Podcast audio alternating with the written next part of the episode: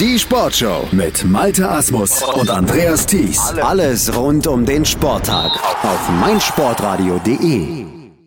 Die Weltcup-Saison der Kurzbahnschwimmer geht weiter. In Budapest findet aktuell der nächste Wettkampf statt und wir begleiten ihn natürlich hier bei uns in der Sportshow auf meinsportradio.de. Mein Name ist Malte Asmus und unser Schwimmexperte, das ist natürlich Sebastian Mühlenhof. Hallo Sebastian.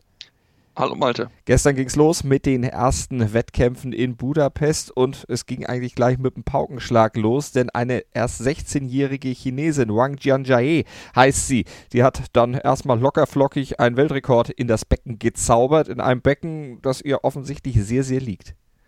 Genau, was ja offensichtlich sehr, sehr gut liegt. Wirklich ein starkes Rennen gehabt und auch die Kurzbahn ist wirklich bisher ihre Bahn, muss man sagen, hat ja schon in, in Eindhoven schon den zweimal World Junior Rekord aufgestellt und jetzt hat sie in 3,53,97 über die 400 Meter Freistil einen neuen Weltrekord aufstellen können. Also den alten Weltrekord von Mireia Belmonte aus dem Jahr 2013 mal eben um über eine halbe Sekunde verbessern können. Ähm, ganz, ganz starkes Rennen gehabt. Äh, bei Belmontes Rekord war bei 3,54,52, also 55 Hundertstel. War sie dort schneller als Mireia Belmonte damit ist sie die erste Chinesin, die einen Weltrekord über eine 400 Meter Freistilstrecke hält. Sowohl Kurzstrecke als auch Langstrecke hat es bisher keine Chinesin oder kein Chinese überhaupt geschafft. Das ist wirklich ein ganz, ganz starkes Rennen von ihr.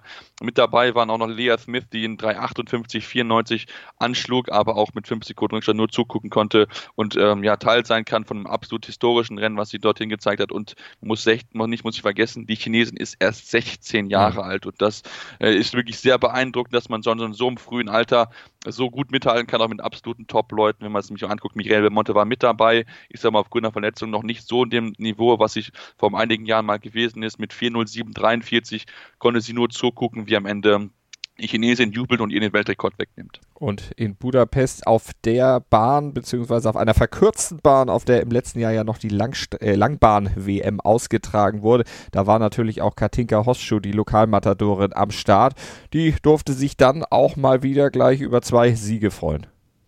Genau, hat erst angefangen über die 100 Meter Lagen, hat sie wirklich ein sehr, sehr starkes Rennen gezeigt, ähm, hat dort in 57,64 das Rennen gewinnen können und war dann mit 11 Hundertstel schneller als Sarah Söström, die in 57,75 angeschlagen hat und die diesen Tag noch nicht so ganz rangekommen ist, zweimal nur Zweite geworden, hat auch über die 50 Meter Freistil das Rennen nicht gewinnen können, ist dort auch nur Zweite gewesen. Aber Katinka Horschuh wieder sehr, sehr gut im Rennen gewesen und hat dann noch ihr zweites Rennen gewinnen können. Über die 200 Meter Freistil war sie auch wieder nicht zu schlagen. Also muss ich sagen, über die, über die äh, Schmetterling-Distanzen, so ist es richtig. Da ist sie wirklich ganz, ganz stark in Form. 2, 3, 20314 am Ende dort in einem ganz, ganz engen Rennen mit der Chinesin Zhang Yufei, die in 20329, also nur 15, 15 Hundertstel hinter ihr war und auch Kelsey Delaya, die am Ende mit am Ende nur 19 Hundertstel hinter ihr waren. Mhm. Also von daher zwei, äh, dann ein enges Rennen dort. Sie musste sich wirklich sehr, sehr strecken, aber Kadeke Hossschutz nicht beeindrucken lassen, hat ihr Rennen zu Ende geschwommen oder am Ende dann zweimal knapp gewonnen, aber gewonnen ist gewonnen. Aber Sarah Schöström um 11 Hundertstel über die 100 Meter Lagen geschlagen, das ist ja auch schon mal eine Hausnummer bei so einer kurzen Strecke auf so so eine super äh, Schwimmerin eigentlich dann diesen Vorsprung hinzulegen, das muss man ja auch erstmal schaffen. Äh, Schöström eigentlich ein gutes Stichwort, denn die hat nicht nur bei den 100 Meter Lagen am Ende den kürzeren gezogen, sondern auch über 50 Meter Freistil. Ja, genau. Das hat sie dort auch nicht schaffen können, musste dort Ranomo Kromoviciojo den Vortritt lassen. Kromoviciojo 23, 23, Söström 23, 36. Also auch dort nur denkbar knapp, wo Sarah Söström äh, äh, geschlagen wurde. 13 Hundertstel waren es diesmal, also 200 mehr als noch im Rennen vorher. Und ähm, das ist natürlich sehr, sehr schade, aber es ist schon wieder, äh, wie auch im, äh, in Eindhoven gewesen, hat sie auch am ersten Tag nichts gewinnen können, aber hat dann in den anderen beiden Tagen wirklich sich sehr, sehr stark präsentiert und man merkt, die 50 oder die Breitstrecken, da hat sie doch mehr Konkurrenz weil über die Kurzdistanzen bei einem Schmetterling-Rennen äh, sind sie sehr, sehr gut, da ist sie kaum zu schlagen, aber bei den Lagen hast du halt eine Kategorie gegen dich, die halt sehr, sehr schwierig zu besiegen ist.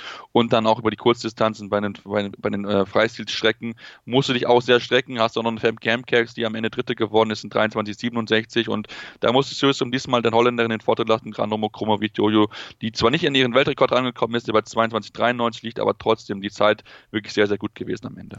Und sehr, sehr gut auch Wladimir Morozov, der Russe, gleich wieder zweimal zugeschlagen. Über die 100 Meter Lagen hat er sich durchgesetzt und die 50 Meter Freistil, die hat er dann auch gewonnen und da gab es dann auch noch einen Weltcup-Rekord.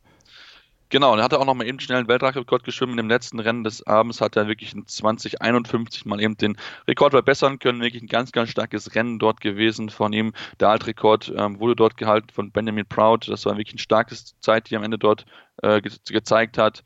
Ähm, äh, drittbeste Zeit jemals geschwommen überhaupt in diesem Event, das muss man so sagen. Also ganz, ganz stark gewesen. Ähm, nur Florent Manadou und äh, Roland Skunmann war jemals schneller als er gewesen und das spricht wirklich dafür, dass Morozov wirklich sehr, sehr gut in Form ist, weil auch seine Zeit über die 100 Meter lang, die er geschwommen ist, war auch nur sechs Hundertstel von seinem Weltrekord weg. Ins 50-32 haben ihm auf seine 50-26 von letzter Woche nur sehr, sehr wenig gefehlt. Er ist wirklich im Moment in Topform, hat auch mal die Konkurrenz wirklich distanziert, das muss man auch so sagen. Bei 100 Meter Lagen hatte Michael Endo als Zweiter schon über eine Sekunde Rückstand und das auf so eine kurze Distanz. Es ist eine enorm große Anzahl ein enorm großer Zeitunterschied zwischen den beiden. Am Ende Michael Endo 51, 55. Gutes Rennen, aber wie gesagt, keine Chance, um Vladimir Morozov hier zu besiegen. Und dann gab es ja noch Erfolge von Georgia Davis über 50 Meter Rücken, Julia Efimova über 200 Meter Brust, Mitch Larkin gewinnt die 200 Meter Rücken, Shetley Klos die 100 Meter Schmetterling und Philippe Lima die 100 Meter Brust. Ja, und was war mit den Deutschen? Paul Zellmann, der hatte es jetzt über 400 Meter Freistil. Sebastian zumindest mit der Vorlauf-Bestzeit ins Finale geschafft und dann ging er leer aus. Genau, da ging er dann leer aus als Vierter, äh, der den, den ersten Platz hinter dem Podium gehabt. Am Ende fehlten ihm 52 Hundertstel auf den drittplatzierten Wojciech Wojciak aus Polen, der in 3,43, 52 angeschlagen ist. Paul Selman 3,44, 04, da wird es nicht wirklich denkbar knapp, hat es doch nicht gereicht. Hat er vielleicht schon ein bisschen zu sehr, ähm, ja, zu sehr äh, gepaced im Vorlauf, mhm. vielleicht schon ein paar Körner zu viel verloren, während dann die anderen Kollegen nochmal wirklich rausholen konnten. Natürlich, McCorton war dort nicht zu besiegen mit über einer Sekunde Vorsprung auf Blake Peroni, aber Paul Zellmann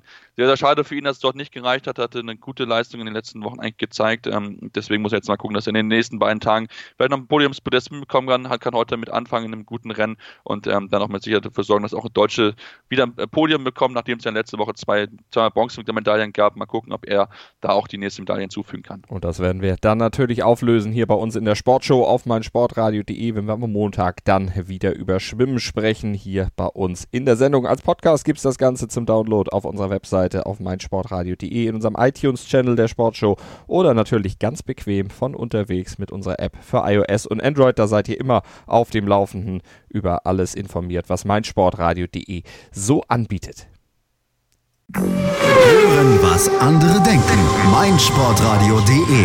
Like it auf Facebook slash meinsportradio. Mein Lieblingspodcast auf meinsportradio.de. Kevin Scheuren hier von Starting Grid, dem Formel 1 Magazin auf meinsportradio.de. Zu jedem Rennwochenende bringen wir dir alles, was du brauchst, um bei der Königsklasse des Motorsports up to date zu sein. Vorberichte, Nachberichte, Analysen und Meinungen, das alles gibt's hier. Und wenn dir gefällt, was du hörst, dann bring Starting Grid bei iTunes auf die Pole Position. Wie das geht? Eine kleine Rezension schreiben und fünf Sterne dalassen und schon sind wir auf dem Treppchen ganz oben. Dir gefällt, was du hörst? Dann rezensiere unsere Sendungen jetzt auf iTunes und gib ihnen fünf Sterne.